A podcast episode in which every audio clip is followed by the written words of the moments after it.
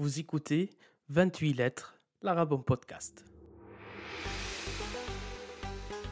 Le premier podcast destiné aux francophones qui apprennent l'arabe.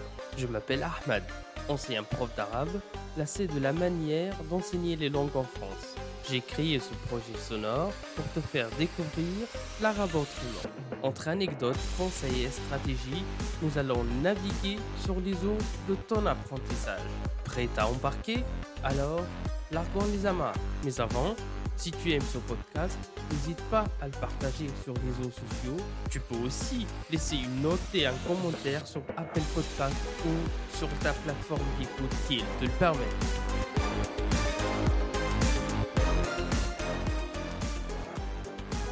Ahlan wa sahlan dans ce 41e épisode de 28 lettres, l'Arabon Podcast.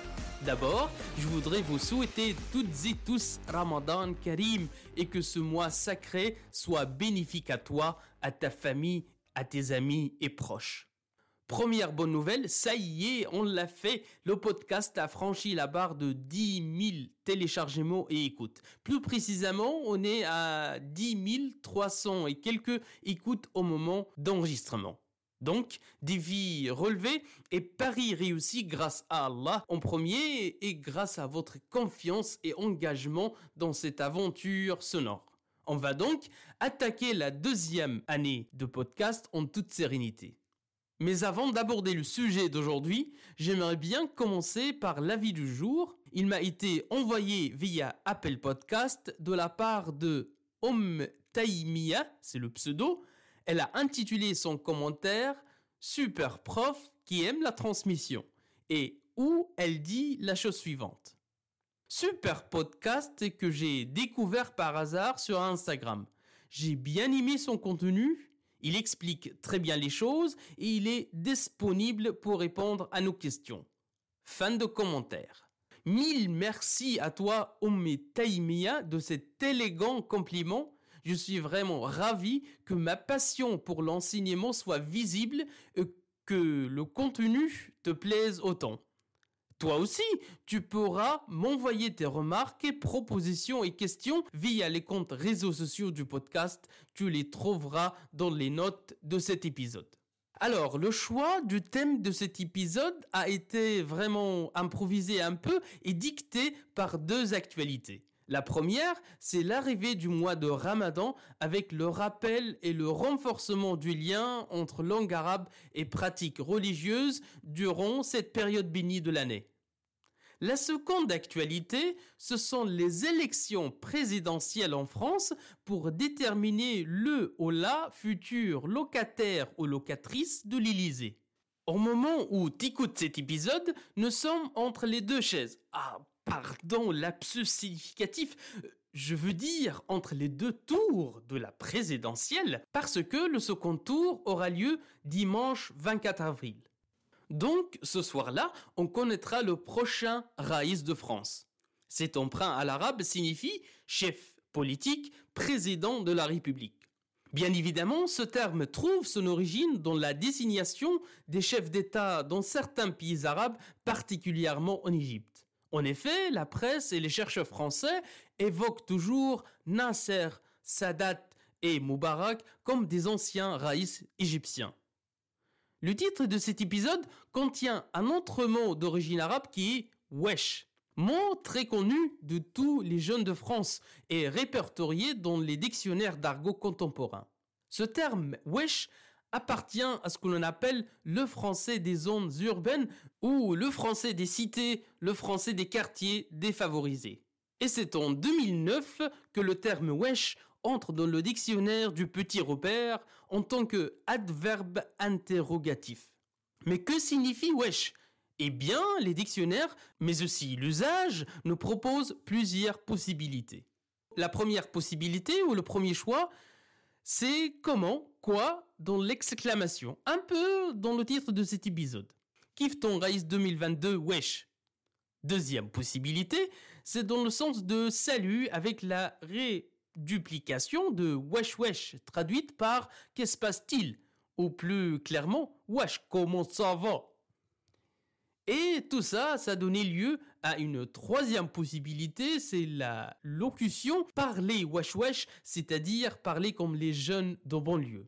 Bref, on vient de voir que le français avait bel et bien des synonymes pour exprimer le sens du raïs, le premier mot, ou wesh, le deuxième mot.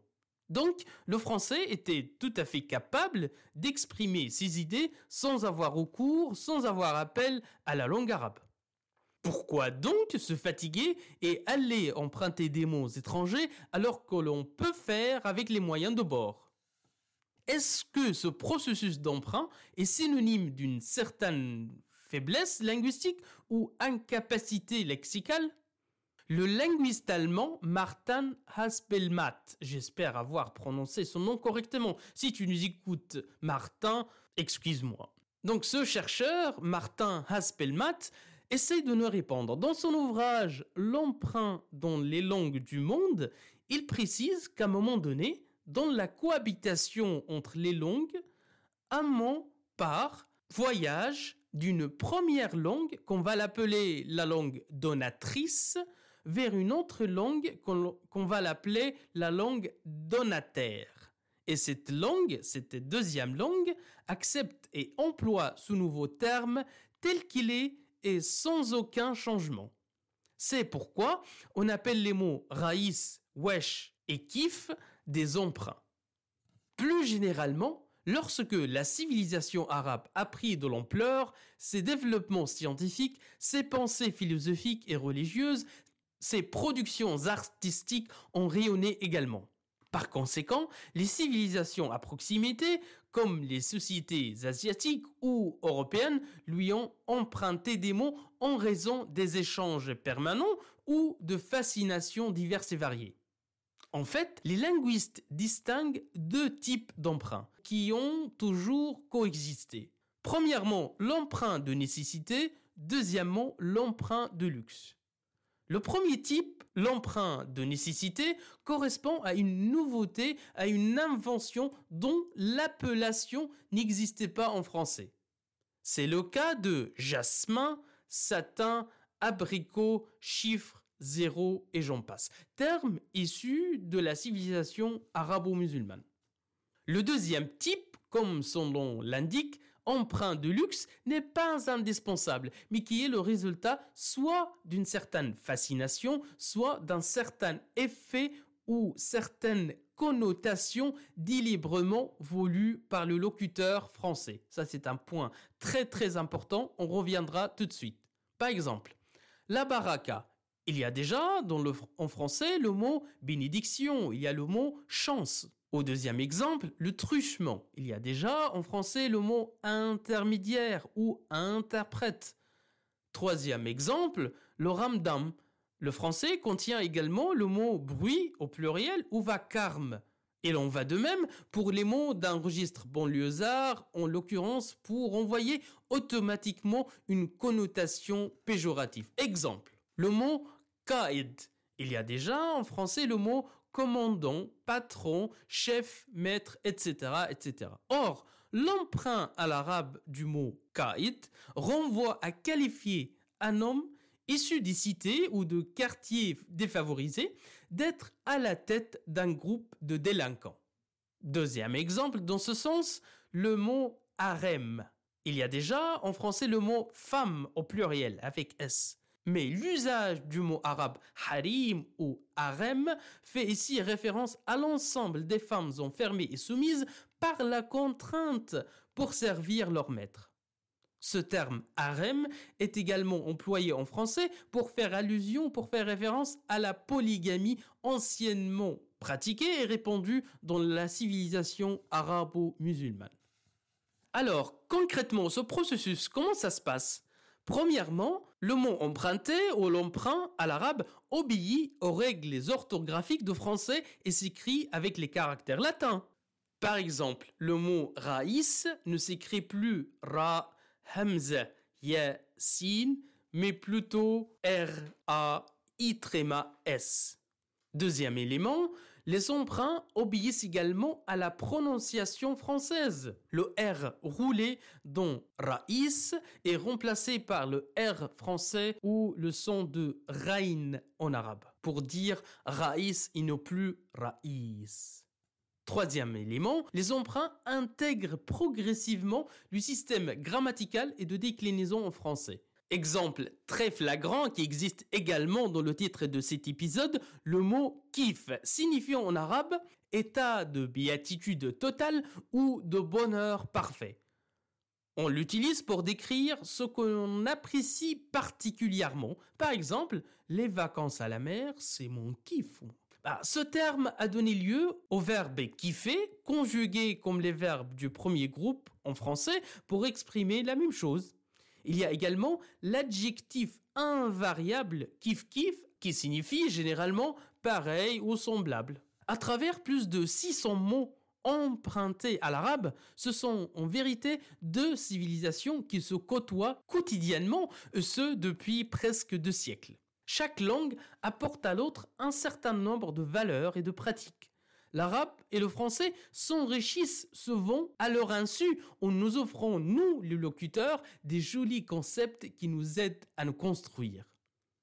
D'une certaine manière, la proximité à la fois linguistique et géographique devrait rendre plus sensible la perception des différences. Par exemple, moi, bilingue et citoyen de ces deux mondes, arabe et francophone, je suis forcément imprégné d'une double civilisation, d'une double culture, dans le même temps que mon bilinguisme est actif. Pour approfondir ce sujet passionnant, je te recommande l'ouvrage Nos ancêtres les Arabes de Jean Pruvot. Tu trouveras la référence bibliographique dans la description de cet épisode. Mais avant de te quitter, sache que l'on parle tous arabe sans le savoir et ce dès le petit matin. Tiens, un exemple. Une tasse de café avec ou sans sucre? Non, plutôt un jus d'orange juste après mon plat d'aubergine, sans en mettre sur ma jupe de coton ou mon gilet de satin. Fin de citation. Je te laisse calculer les mots arabes dans ces phrases et j'attends tes réponses soit dans les commentaires sur les réseaux sociaux ou au message privé.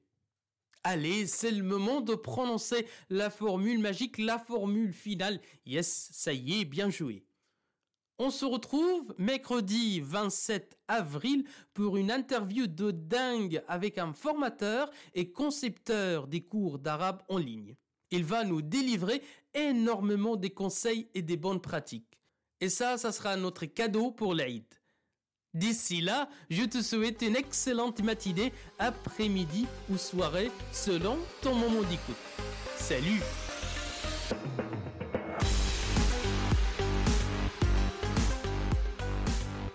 Merci de ne pas avoir quitté le navire en pleine mer. J'espère que tu es maintenant arrivé à bon port. Si cet épisode t'a plu, n'hésite pas à venir en discuter sur mon compte Instagram 28.lettres au pluriel ou sur la page Facebook du podcast, t'as le lien en description. Si tu veux me soutenir gratuitement, une note et un commentaire sur Apple Podcast, ça ne te prend une minute et ça m'aide énormément.